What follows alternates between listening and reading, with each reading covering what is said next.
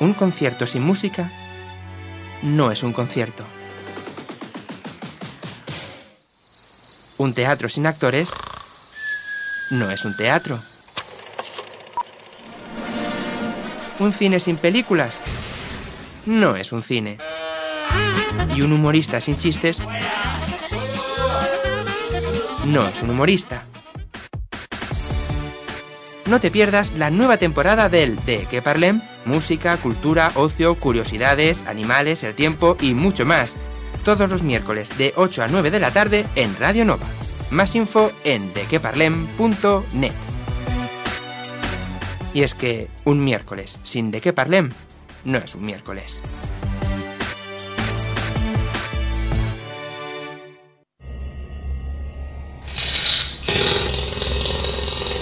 No, no es el despertador. El despertador ya no es el primero en saludarte, sino las taladradoras. Abres los ojos y entonces te acuerdas, todo el pueblo está en obras. Te levantas con dolor de cabeza y de mal humor, vas al lavabo, te metes en la ducha y ¡sorpresa! No hay agua. Te cambias, desayunas, sales de casa y vas al trabajo o a estudiar. Intentas sacar el coche del garaje, pero no puedes. Hay un atasco y todo está paralizado. Piensas en el tren, miras el reloj y te das cuenta que ya lo has perdido, así que decides ir andando. A medio camino te das cuenta que has olvidado algo. Ha empezado a llover y tú sin paraguas ni chubasquero. Corres como puedes, los coches al pasar te llenan de barro y cada vez vas más remojado. Llegas tarde al trabajo y todos te miran con desprecio por llevar esas pintas y encima te preguntan, uy, ¿está lloviendo? Pasas todo el día como un pringado, sin respirar, sin un minuto de tranquilidad. Acaba la jornada, estás de vuelta para casa y cuando llegas conectas la radio mientras piensas en que mañana te espera un día igual. Pero, de pronto, escuchas algo. Hoy hay algo diferente. Hoy es miércoles. Entonces te acuerdas y sonríes. Son las 8 y empieza una hora que te ayudará a olvidar los malos rollos del día. Empieza el ¿De qué parlem?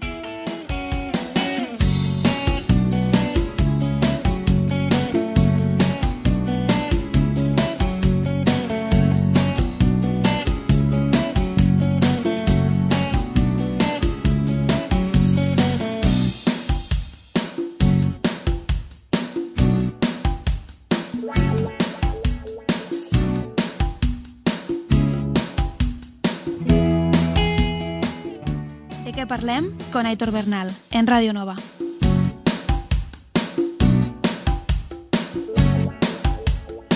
Buenas tardes familia, bienvenidos de nuevo al De qué parlem, el programa que te ayudará a olvidar los malos rollos del día. Como ya sabéis, os acompañaremos hasta las 9 aquí en Radio Nova, en la 107.7 de la FM. También nos podéis escuchar de manera online, por internet o en diferido mediante el podcast. Todo esto lo encontraréis en el blog en dequeparlem.net. El programa de este miércoles 13 de octubre tiene una novedad y es que estrenamos sección sobre animales. También conoceremos el ranking de las películas más taquilleras del pasado puente, descubriremos algunas noticias curiosas, alguna de televisión, y Albert Borrás nos explicará la situación climática de los pasados días y de los próximos, que ya habéis visto que hemos tenido agua como para construir un pantano aquí en la conca. También os recuerdo que entre los que dejéis comentarios tanto en el Facebook del programa, en el blog o nos enviéis correos electrónicos, entraréis en el sorteo de un 2x1 para ir a ver el viernes 29 de octubre la función Las fichas de Secund de la Rosa, en el Teatro de la Aurora. Secund es ahora más conocido como con su papel de Tony en Aida. ¿Y qué maneras de contactar son esas? Os repito, web dequeparlem.net, Facebook, pues facebook.com barra dequeparlem y el correo electrónico dequeparlem arroba radionova.cat.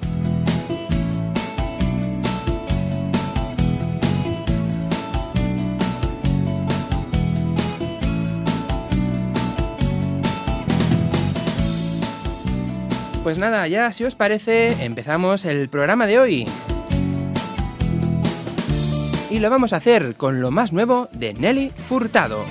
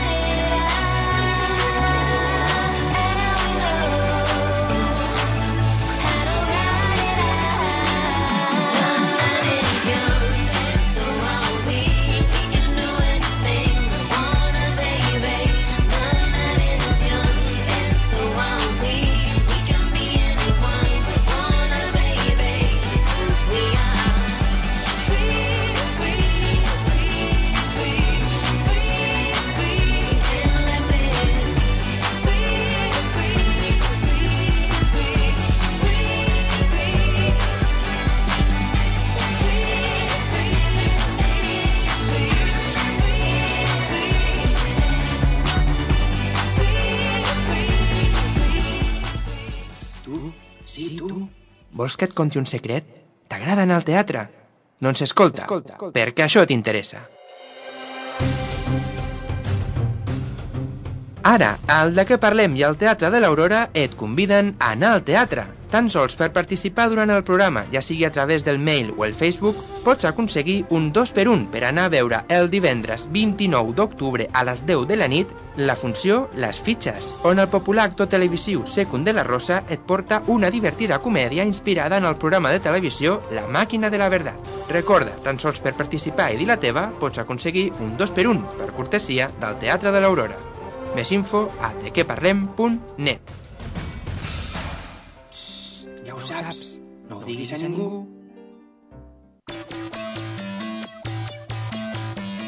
Ara, el de què parlem?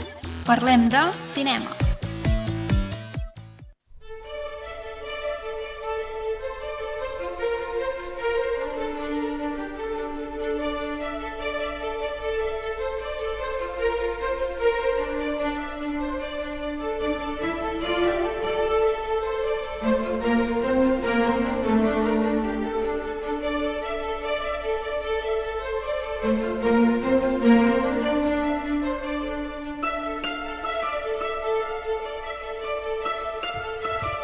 Ha llegado el momento de conocer cuáles han sido esas eh, películas más taquilleras durante el puente de la hispanidad. Y vamos a hacer el recorrido por el ranking, como siempre, empezando por quien ocupa el número 5. Esta semana lo ocupa Come, Reza, Ama, con Javier Bardem y Julia Roberts. En la película, Liz Gilbert, Julia Roberts, tenía todo lo que una mujer actual puede soñar. Un marido, una casa, una exitosa carrera y, como muchas otras personas, se encontraba perdida, confusa y buscando lo que realmente deseaba en su vida. Recién divorciada y ante la disyuntiva de qué camino coger, Gilbert sale en, bueno, de su acomodada vida y lo arriesga todo, embarcándose en un viaje alrededor del mundo que se convierte en una búsqueda para encontrarse a ella misma. Durante sus viajes descubre el verdadero placer de la comida en Italia, el poder de la oración en la India y, final inesperadamente, la paz interior y el equilibrio del verdadero amor en Bali. Esta es la que ocupa el número 5. En el número 4 esta semana entra Show 6. Ya sabéis, un año después se estrena en España con un recorte de 4 minutos de aquellas escenas más violentas de la película. En el número 4, Show 6. En el número 3 esta semana, Íncame el Diente, los creadores de Epic Movie. Ahora llega pues la parodia de Crepúsculo. En el número 2 del ranking de esta semana encontramos Wall Street 2, El dinero nunca duerme, con Michael Douglas y Susan Sarandon. En la película, Gordon acaba de salir de la cárcel y lo único que desea es vivir alejado del mundo de las finanzas. Pero cuando el novio de su hija le pide ayuda para vengarse de un inversor que le traicionó, Gordon volverá a pisar Wall Street. ¿Un pañuelo de seda? ¿Un reloj? ¿Un anillo? ¿Un sujetabilletes de oro sin billetes? Y un teléfono móvil.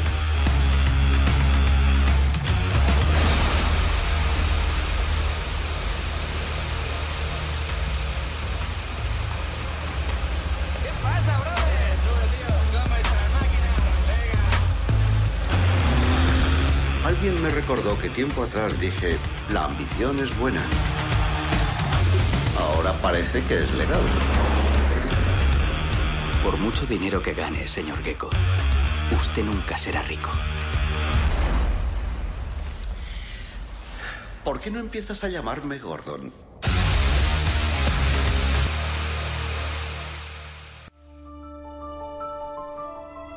Ahí teníamos la película que ocupa en el ranking esta semana el número 2, Wall Street 2, El dinero nunca duerme. Fijaros, ¿eh? Wall Street 2 en el número 2. Y esta semana, ganando por goleada, en el número 1 encontramos Gru, mi villano favorito. Florentino Fernández le da voz al villano más divertido del mundo. Y Ana de Armas, del internado, eh, dará vida a una niña que se enfrentará a este malo de la película. Gru es un supervillano que se enorgullece de andar molestando y congelando a la gente, vive de sus maldades feliz, hasta que un día tendrá que hacerse cargo de tres niñas, que podrían poner en peligro su malvado y terrible plan de robar la luna. Una película para toda la familia.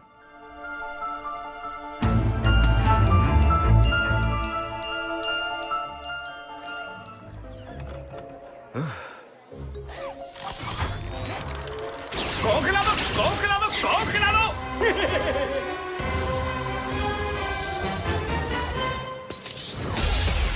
Para Gru, ser un supervillano no es fácil. ¡Hemos robado la estatua de la libertad! Bueno, es la pequeña, la de Las Vegas. Tiene que controlar ¡Atención, por un ejército de minions. ¿Qué pasa? Tiene que superar ¿Eh? A un despiadado archienemigo. ¡El rayo del guante! ¿Cómo odio a este tío? Y está a punto de heredar tres pequeños problemas. No podéis llorar, ni estornudar, ni eructar, ni tiraros pedos. No quiero ruidos molestos. ¿Esto cuenta como molesto? De Universal Pictures. Vamos a cometer el verdadero crimen del mundo. Vamos a robar la luna. Y Chris Meladandri, productor ejecutivo de Ice Age, La Edad de Hielo. Encojo la luna. Agarro la luna. Me siento en el váter y entonces... ¿Eh? ¿Qué? ¡Qué gracioso! ¡Fuera! Cuando acabe con Gru, me suplicará de rodillas. Tenemos que avisarle. ¡Ir rápido! Este año. Que sea un villano no significa que sea malo. Tres gatitos se pusieron a bostezar. Ahora haz que se beba la leche. Buah, esto es una basura. ¿De verdad os gusta? Gru, mi villano favorito. Y también en un 3D que te abrirá los ojos como platos. ¡Es tan blandito que me quiero morir! Solo tiene que derribar ese pequeño ovni. ¡Oh! ¡Oh! Alguien está frunciendo el ceño. Vale, me toca. ¡Derribando! ¡Qué blandito! Mi verano, mi pilla, pilla. ah, ¡Viva! Gru, mi villano favorito.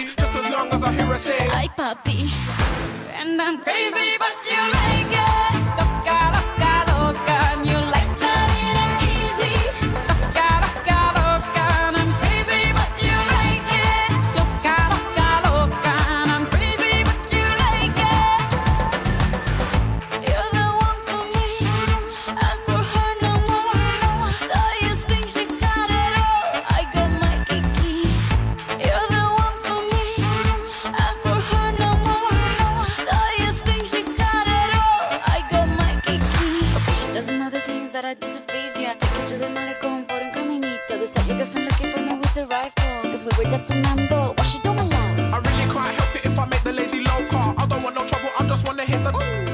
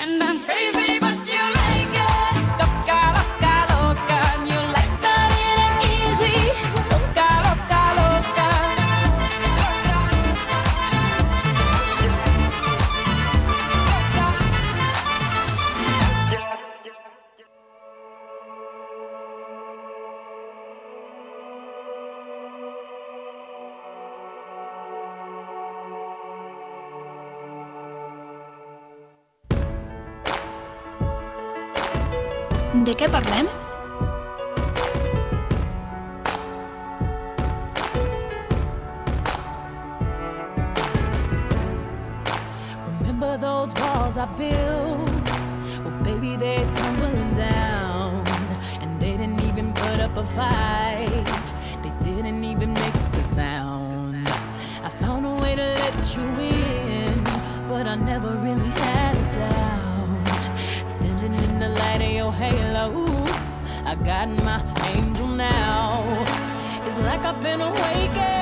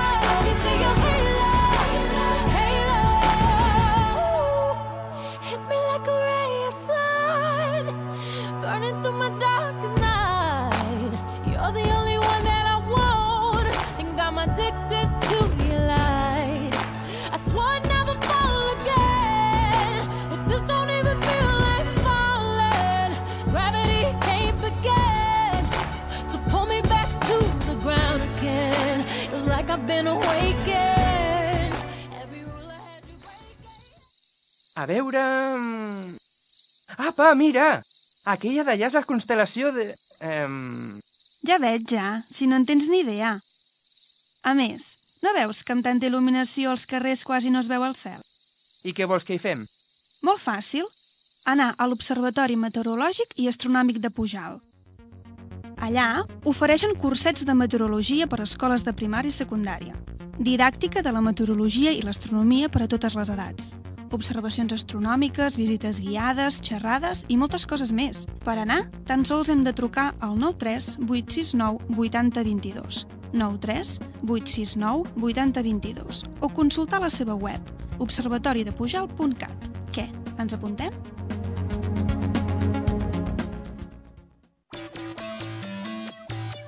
Ara, el de què parlem? Parlem del temps amb Albert Borràs.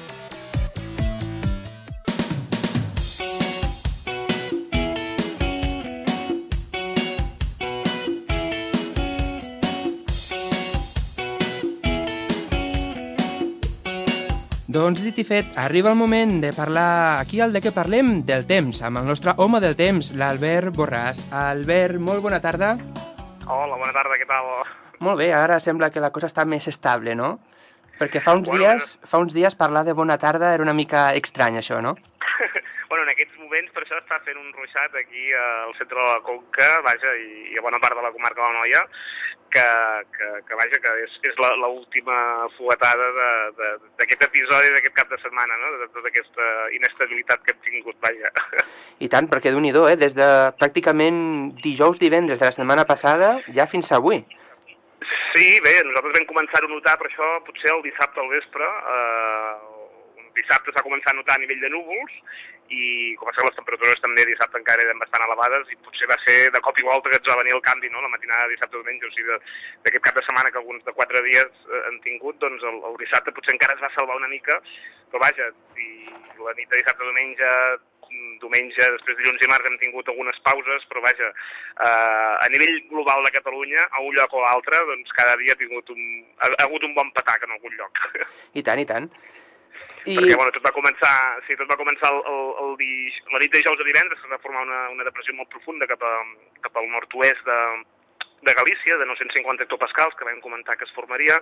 Es va formar amb molt aire fred, havia un anticicló situat a la zona de Rússia que es va anar situant cap al nord de, la, de les illes britàniques i va, va, bloquejar, va bloquejar el pas de, de, de, de les depressions normalment van per aquelles alçades i va fer que tot aquest aire fred i aquesta depressió que es va formar doncs, anés directament cap a la península ibèrica i ens ataqués, doncs, eh, vaja, com, com ho ha fet, no? Llavors la, va, va ser doncs, eh, amb un front fred que ens va passar la matinada de, de dissabte a diumenge, quan va començar a arribar doncs, tota la, la inestabilitat. No? I, I aquí la comarca, doncs, on, on ha fet més, més on s'ha deixat sentir més, va ser justament en aquesta primera arribada, la matinada de, de dissabte a diumenge, amb, amb precipitacions molt intenses que van arribar doncs, a dos litres per minut durant, durant bona estona, i bàsicament entre una i mitja i dues i mitja de la matinada de diumenge va ser doncs, quan va, va caure la, la major part d'aquesta precipitació aquí. Després, un dia sí, un dia no, doncs ha anat caient, i els episodis més forts després, doncs diumenge va ser doncs, cap a la zona de Girona, cap al nord de Girona, i sud de la Catalunya Nord, que diguéssim, i després dilluns doncs, cap a la zona de Tarragona,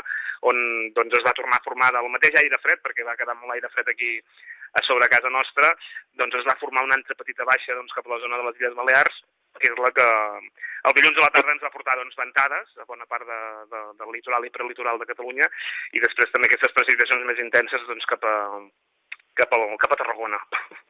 déu nhi perquè jo recordo que et vaig dir, et vaig dir en, en plan broma, et vaig dir, Sí. haurem de treure la barca, no?, per poder navegar aquests dies pels carrers, i mira, Sí, sí, doncs bàsic, aquí al riu Anoia s'hagués pogut agafar la barca i fer una mica de rafting, la veritat, perquè, perquè el riu Anoia que baixa doncs, eh, pocs litres per segon, baixa un regilinet normalment, poca cosa, doncs eh, segons les dades de l'Agència Catalana de l'Aigua va arribar doncs, a l'alçada de Jorba un, un cabal màxim de 14 metres cúbics per segon, 14.000 litres per segon, doncs mm, per riuet que passa per allà, déu nhi i a la zona doncs, de Sant Sadurní de Noia, que ja és eh, prop de Martorell, allà fins a 140 metres cúbics per segon, que bé, allà a la zona de Martorell es van portar doncs, un parell de cotxes que havia en, una, en un parc inundable, no? o sigui que, que vaja, que aquí a la comarca doncs, ens va caure tanta aigua amb molta intensitat i tota aquesta aigua es va, va anar directament cap, a, cap, a la, cap al riu Anoia, per tant va fer aquesta pujada sobtada que ara feia doncs, potser temps que no, que no, pujava, no pujava tant. No? Aquí a la, a la comarca, doncs, per exemple, per,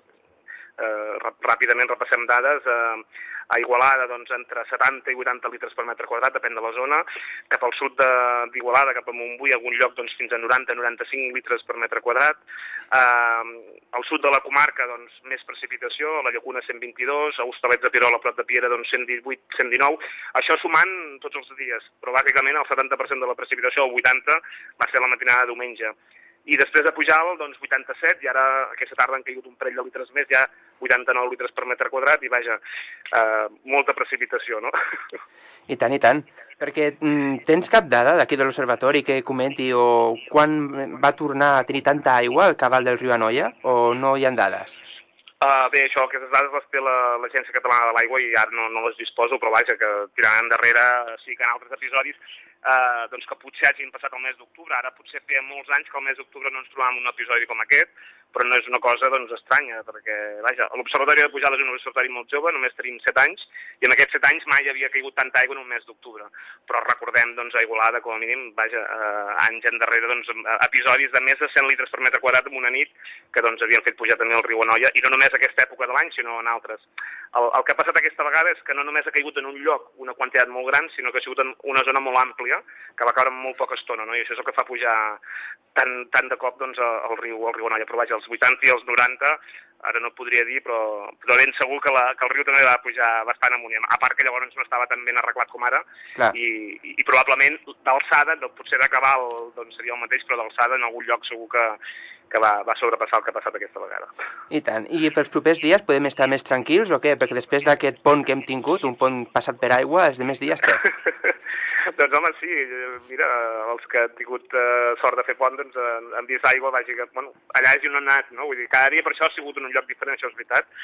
Uh, de cara als propers dies, doncs aquest embussament d'aire fred ja va marxant, ara, repeteixo, aquesta tarda doncs, uh, s'ha produït una miqueta de, de nuvolades, hem tingut avui un dia molt nuvolat amb una mica de sol a última hora de la tarda, que ja era d'agrair de, de veure aquest sol, però s'ha produït nuvolades doncs, cap al nord de Lleida que estan baixant i ara és el que està afectant aquí a, a la comarca i aquí a Vilanova i a Igualada i a Òdena, tots està caient ruixats, però vaja, molt poqueta cosa, que està deixant un, dos litres per metre quadrat eh, eh, tot estirar. La propera matinada quedaran encara alguns núvols, núvols baixos que ja mm, tot, eh, quatre gotes com molt podrien fer, i de cara a demà doncs, ja tornarem a veure el sol eh, després d'uns quants dies i vaja, al matí pot quedar algun núvol, però el sol doncs, ja lluirà. Al matí farà una miqueta més de fresqueta que avui, si al matí doncs, eh, vaja, temperatures una miqueta més baixes que les d'avui, demà de dia per això amb el sol es recuperarà aquestes temperatures, per tant a migdia, a primera hora de la tarda s'estarà bé eh, al carrer. Després, de cara a divendres, dissabte, diumenge, el, el que podem destacar més és la baixada de temperatures nocturna durant el dia. Eh, divendres i dissabte doncs, eh, tindrem domini del sol, tota aquesta baixa, aquesta depressió d'aire fred ja hauran marxat cap a Itàlia i estarà lluny. Tindrem un anticicló eh, cap, al, cap al nord de la península ibèrica que no ens afectarà directament, però sí que de forma indirecta doncs, el que farà serà portar uns aires una miqueta més freds. I de dia no els notarem, però les nits sí. Llavors, dia a dia, les nits cada vegada seran una miqueta més fredes i vaja, ens haurem d'abrigar, eh? ens haurem d'anar abrigant mica en mica, i potser diumenge tindrem alguns núvols més, però ara per ara, doncs, precipitacions no, no, no en tindrem. I la, la nit de dilluns, o sigui, la, el matí de dilluns, de la, el primer dia de la setmana que ve per anar a treballar, al matí haurem d'agafar un bon gec perquè probablement serà el, el matí més fred de, de tot el que portem de tardor. O sigui, ara venen els constipats, no? Uh, exacte, sí, perquè començarà a haver una miqueta més de contrast. Aquests dies amb els núvols sí que ha fet fresqueta, però s'han anivellat potser les temperatures de dia i de nit una miqueta. No? Hi ha hagut menys oscil·lació. Doncs ara es tornarà a ampliar aquesta, aquesta amplitud tèrmica i, vaja, amb les fresques del matí s'ha d'agafar un gec i potser al migdia eh, en algun moment doncs, potser no s'obre, no? I, I facilita tot plegat doncs, poder agafar un bon constipat, un bon grip.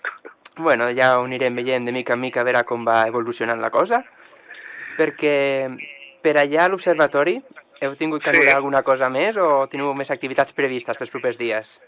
Bé, bueno, les observacions les hem hagut d'anul·lar totes. Teníem aquella pendent de divendres que vam comentar que potser la faríem i vam estar fins l'últim moment a veure si teníem una clariana, però vaja, les humitats eren molt altes, teníem els núvols baixos i es va haver de suspendre també l'observació de divendres passat i ara ja, doncs, eh, si no hi ha res de nou, la propera la farem el dissabte 6 de novembre, eh, aquí a l'Observatori, una observació pública, que, doncs, vaja, tothom que ho vulgui doncs, pot venir una observació astronòmica a partir de les... Com que ja es fa, hi haurà el canvi d'horari i el sol ja es pon bastant aviat, doncs cap allà a les 7, 7 i mitja, doncs ja es podrà començar a observar. Uh, I abans, doncs, bueno, les visites de grups que anem tenint, aquest divendres tenim gent que ve a fer observacions, les escoles... Bé, una mica de tot. Bueno, ja està bé, no?, que no us avorriu per allà dalt, sobretot aquests dies amb No. tanta activitat que heu tingut, amb aquest eh, temporal que hem tingut aquí, aquí, o sigui, ja està bé, ja. Sí, sí, sí, sí, bueno, també volia comentar això, que aquesta situació atmosfèrica s'ha pogut seguir també des de la pàgina web, des de la pàgina web de l'Observatori, observatoriadepujal.cat, cada dia doncs, hi havia un parell d'actualitzacions sobre com estava la situació, perquè aquestes situacions van canviant, cap a on podia anar afectant més, doncs primer va afectar més aquí a casa nostra, després va afectar més cap a Girona, després cap a Tarragona, però vaja, que d'alguna manera, doncs, eh, quan hi hagi situacions com aquesta, que, que són meteorològicament interessants, doncs, eh, que la gent sàpiga que podrien veure-ho des, des, de, des de la pàgina de l'Observatori de Pujal.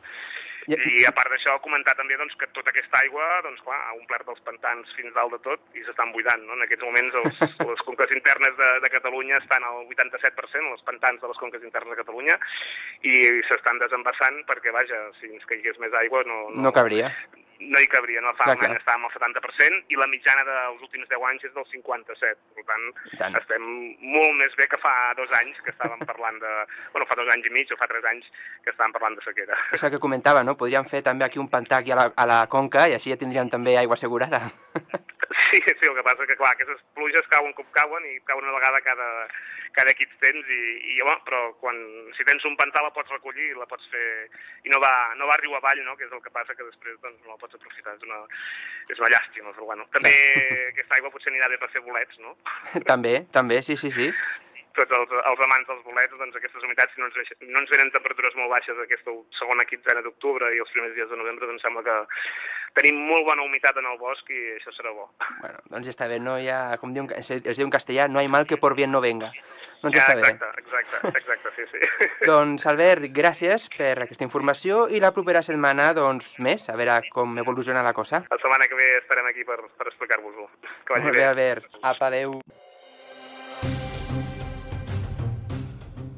Ara, al De què parlem i al Teatre de l'Aurora et conviden a anar al teatre. Tan sols per participar durant el programa, ja sigui a través del mail o el Facebook, pots aconseguir un 2 per 1 per anar a veure el divendres 29 d'octubre a les 10 de la nit la funció Les Fitxes, on el popular actor televisiu Secund de la Rosa et porta una divertida comèdia inspirada en el programa de televisió La Màquina de la Verdad. Recorda, tan sols per participar i dir la teva, pots aconseguir un 2 per 1 per cortesia del Teatre de l'Aurora.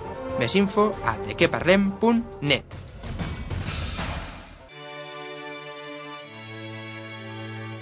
Un concierto sin música no es un concierto. Un teatro sin actores no es un teatro. Un cine sin películas no es un cine. Y un humorista sin chistes no es un humorista. No te pierdas la nueva temporada del De qué parlem, música, cultura, ocio, curiosidades, animales, el tiempo y mucho más. Todos los miércoles de 8 a 9 de la tarde en Radio Nova. Más info en dequeparlem.net. Y es que un miércoles sin De qué parlem no es un miércoles.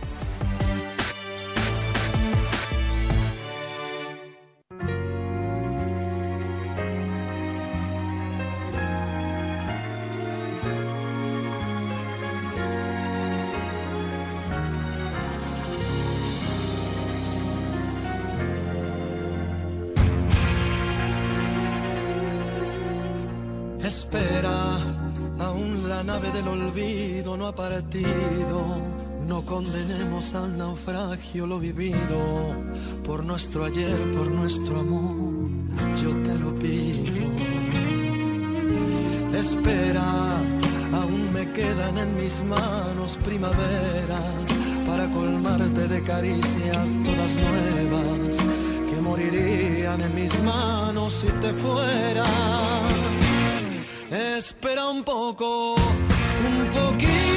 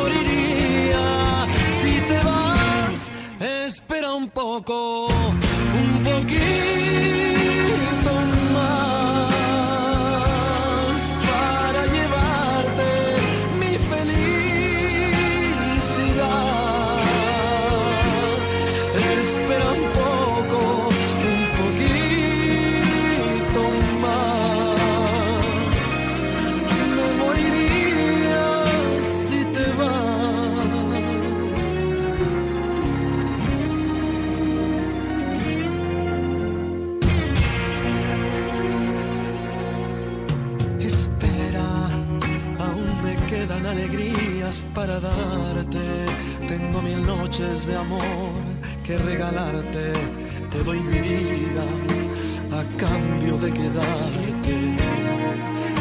Espera, no entendería mi mañana si te fueras.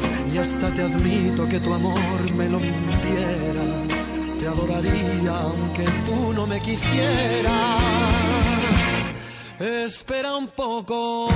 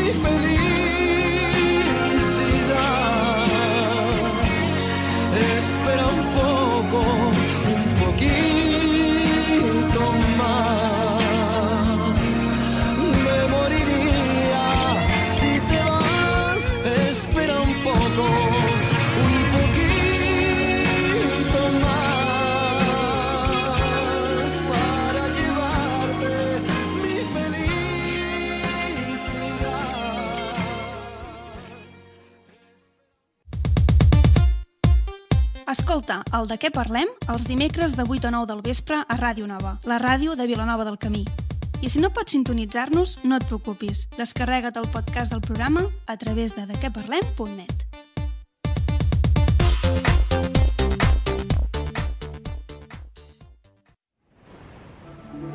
Tots tenim un somni. N'hi ha que són complicats o quasi impossibles. D'altres depenen de l'atzar. Però el nostre és possible i depèn de tu. A l'APAN, l'Associació Protectora d'Animals de la Noia, lluitem contra l'abandonament i maltractament dels animals. Tenim gats i gossos que tan sols tenen un somni, tenir una llar on viure on ser estimats.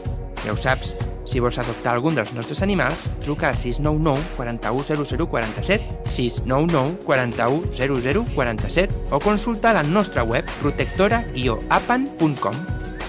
Cada adopció és un somni fet realitat.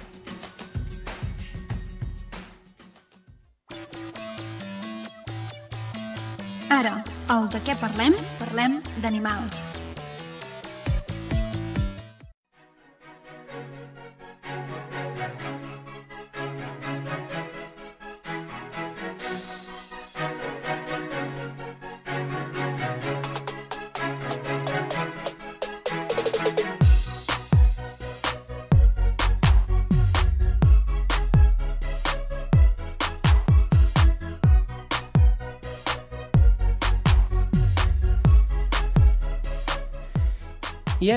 Avui, al de què parlem, com hem dit al començament i la passada setmana, estrenem una nova secció que ens porta l'APAN i qui ens acompanyarà aquí a l'estudi durant aquesta secció? Qui ens parlarà? Doncs ens parlarà la Laura Caballol, l'Iris Roig, l'Estela González i la Marta Romaguera.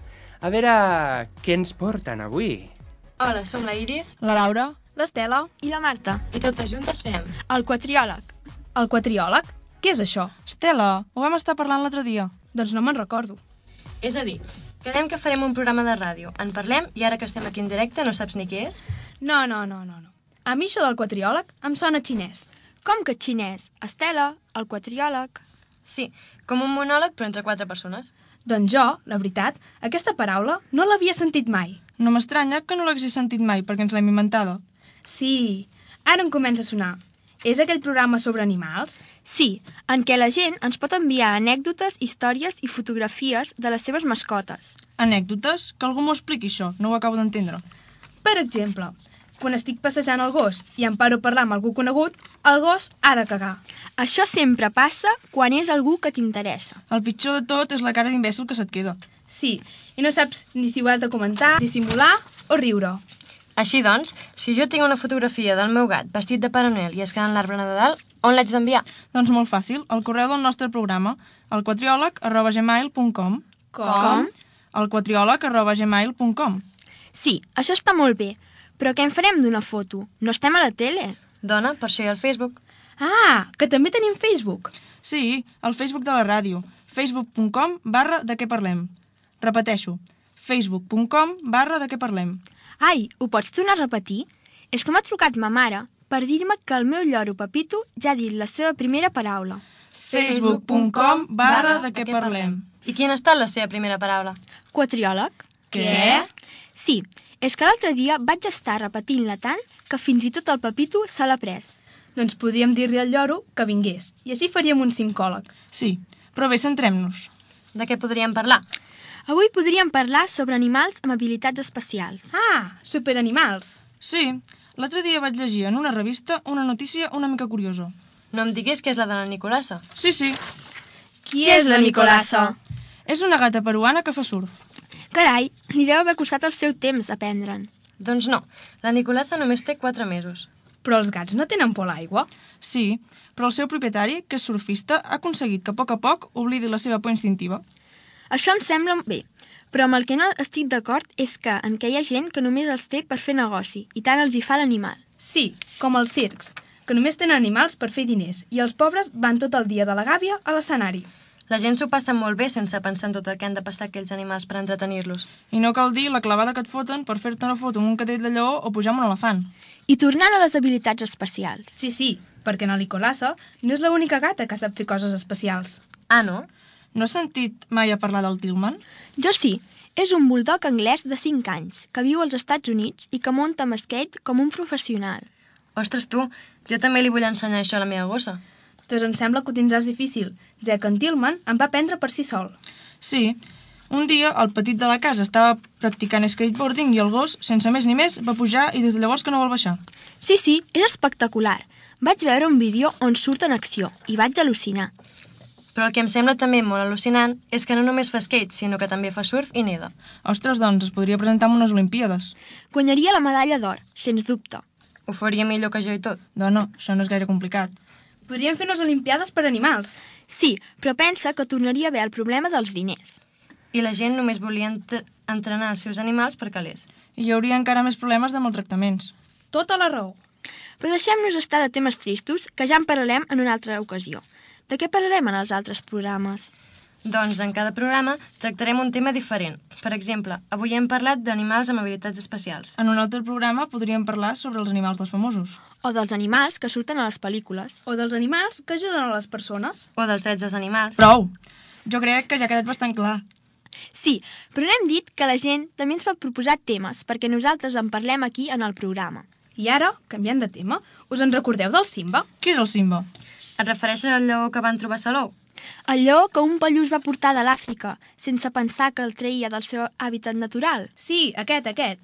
Després d'estar durant un temps a l'Apen i recuperar el seu pes, va anar en una, en una reserva natural de l'Àfrica, on hi ha animals que han passat pel mateix que ell. Déu-n'hi-do amb la gent que fa això. Un animal no és una joguina.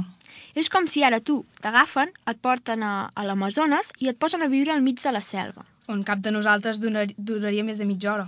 Sí, ja t'imagino tu al mig de la selva davant d'un tigre i amb una boa al cap. Sí, i menjant vés a saber què. És que en l'època que vivim... Està sense mòbil, sense electricitat... Ni supermercats. En definitiva, que no és just que hi hagi gent que els faci això i coses pitjors als animals. Sense posar-se en la seva pell, ni pensar en com de malament ho poden arribar a passar. I com el Silva, el lleó que hi acabem de parlar, milers de micos ens, ens porten per fer maco, per circ, per experiments... Parlant d'experiments, hauríem de dedicar un programa a tots els animals que ho pateixen i a les marques que els utilitzen. Sí, perquè molta gent no en té consciència i es sorprèn molt al saber-ho. Però tornem al tema inicial, que sempre ens desviem. Sí, sí, no tenim remei. Jo ahir vaig trobar una notícia molt curiosa. Us ha passat mai que el vostre gos o gat s'espanta, borda o miola i s'esvera al veure el seu reflex quan està davant d'un mirall? Sí, semblen uns complets babaus. Això és perquè es pensen que és un altre gos, gat o cosa la que està allà davant. No saben reconèixer el seu reflex. És veritat. Un cop la meva gata, a l'estar davant d'un mirall, va pensar que es tractava d'un altre gat i es va endur una bona patacada. Va saltar com si pogués travessar-lo. Pobre Cherry, quin mal. Doncs bé, s'ha demostrat que, a part dels primats, els elefants són capaços d'identificar-se davant d'un mirall. En un estudi recent van posar elefants davant d'enormes miralls i ells van començar a observar la seva imatge i a identificar-se mitjançant els moviments corporals. Fins i tot es van començar a inspeccionar el morro. Ostres, que fort, no m'ho puc creure. Per fer un animal que no es baralla amb si mateix. A part d'aquest, hi ha una altra espècie de dofí, el dofines d'ampolla, que també és capaç de reconèixer-se. Dofines d'ampolla? Mai no n'havia sentit a parlar. No et deixis enganyar pel nom. De les més de 30 espècies que hi ha de dofins, aquest és el més comú. És el que coneixes de sempre. No sabia que hi haguessin tantes espècies de dofins. Doncs sí, i com que també és l'espècie més intel·ligent i de naturalesa sociable, normalment es té en captiveri i és estrella de molts espectacles. Per això és tan coneguda. Doncs mira que l'intento imaginar de totes les maneres, però jo la forma d'ampolla no la veig enlloc. Noies, hauríem d'anar acabant. Només dir-vos que les mascotes també poden ser superanimals, sense haver de fer surf, skate, natació o perdre por a l'aigua. Perquè cada mascota és un món. No em negareu que no us encanta quan vas amb el cotxe i el teu gos treu el cap per la finestra. O quan per la tele estan fent una pel·lícula de cowboys i en un tiroteig s'espanta i surt corrents cap a la manta. O quan el lleves i el veus dormint. Tots són especials, sense cap excepció. Jo tenia un gos que saltava molt alt. I jo un que no podia trepitjar la catifa del menjador perquè li feia por. I jo un que corria molt ràpid. Doncs el gos de la meva veïna és el més tranquil del món. Resumint, de què hem parlat avui? Hem dit que en aquest programa parlarem sobre animals i de diversos temes relacionats amb ells. També hem dit que tothom qui vulgui ens pot enviar anècdotes, històries o fotos sobre els seus animals al nostre correu, al quatriòleg arroba gmail.com. O proposar-nos temes que us interessin i que vulgueu que en parlem. Sí, així nosaltres podrem comentar-les i, posar una bona, i passar una bona estona. Per cert, de què parlarem en el pròxim programa? Al proper programa, que serà el dia 10 de novembre, parlarem sobre els animals de famosos i comentarem les fotos o històries que ens hagueu enviat. Així doncs, espereu que us hagi agradat el programa d'avui i us esperem a tots al proper. Adeu! Fins la pròxima!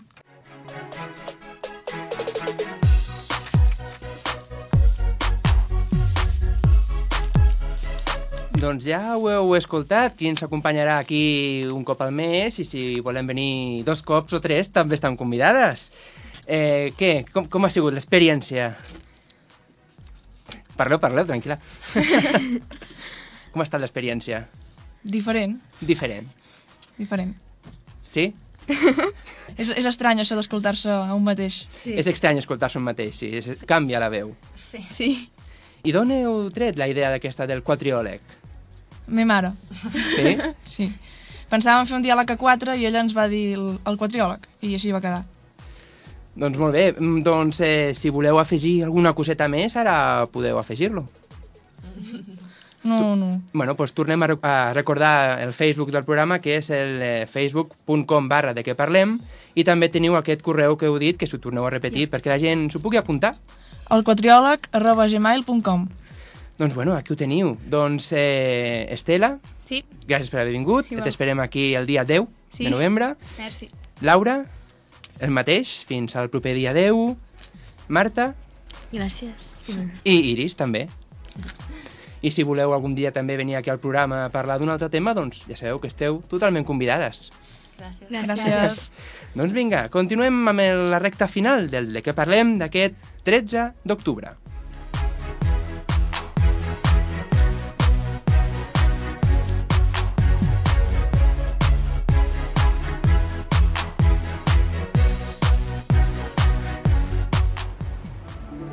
Tots tenim un somni. N'hi ha que són complicats o quasi impossibles. D'altres depenen de l'atzar. Però el nostre és possible i depèn de tu. A l'APAN, l'Associació Protectora d'Animals de la Noia, lluitem contra l'abandonament i maltractament dels animals. Tenim gats i gossos que tan sols tenen un somni, tenir una llar on viure i on ser estimats. Ja ho saps, si vols adoptar algun dels nostres animals, truca al 699 41 00 47, 699 41 00 47 o consulta la nostra web protectora-apan.com. Cada adopció és un somni fet realitat.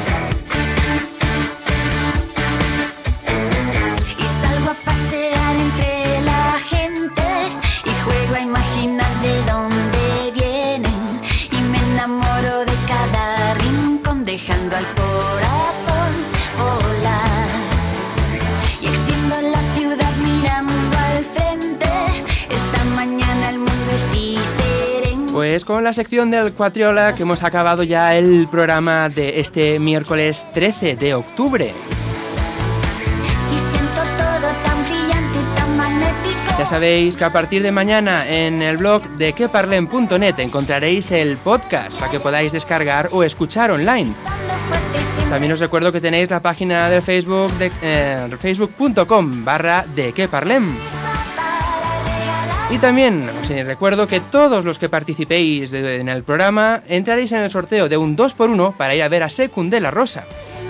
En su función, las fichas en el Teatro de la Aurora. Nada más, yo os espero aquí el próximo miércoles. Saludos de quien te ha hablado, soy Aitor Bernal. La semana que viene más, aquí en la 107.7 de la FM en Radio Nova. Adeu-siau.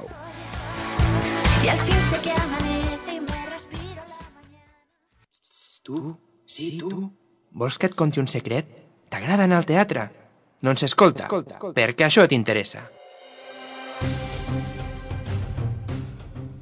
Ara, al de què parlem i al Teatre de l'Aurora et conviden a anar al teatre. Tan sols per participar durant el programa, ja sigui a través del mail o el Facebook, pots aconseguir un 2 per 1 per anar a veure el divendres 29 d'octubre a les 10 de la nit la funció Les Fitxes, on el popular actor televisiu Secund de la Rosa et porta una divertida comèdia inspirada en el programa de televisió La Màquina de la Verdad. Recorda, tan sols per participar i dir la teva, pots aconseguir un 2 per 1 per cortesia del Teatre de l'Aurora. Més info a dequeparlem.net Ja ho saps, no ho diguis a ningú.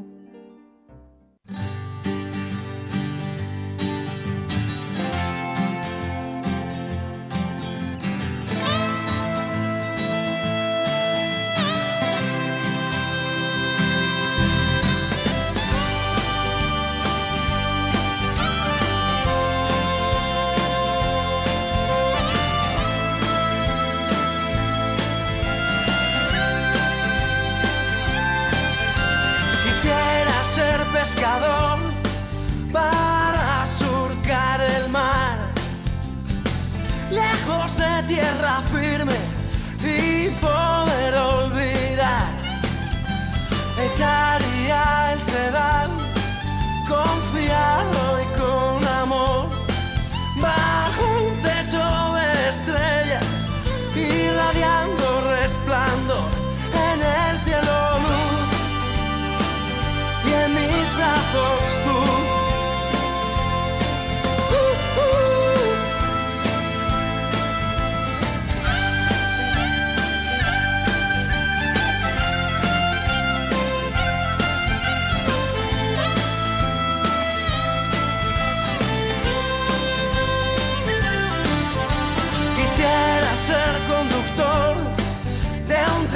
se va a estrellar sin freno al centro de la tierra, cañón en la tempestad, oír el carbón crepitar y las traviesas crujir, contar pueblos al pasar, una noche mágica en el cielo luz y en mis brazos tú.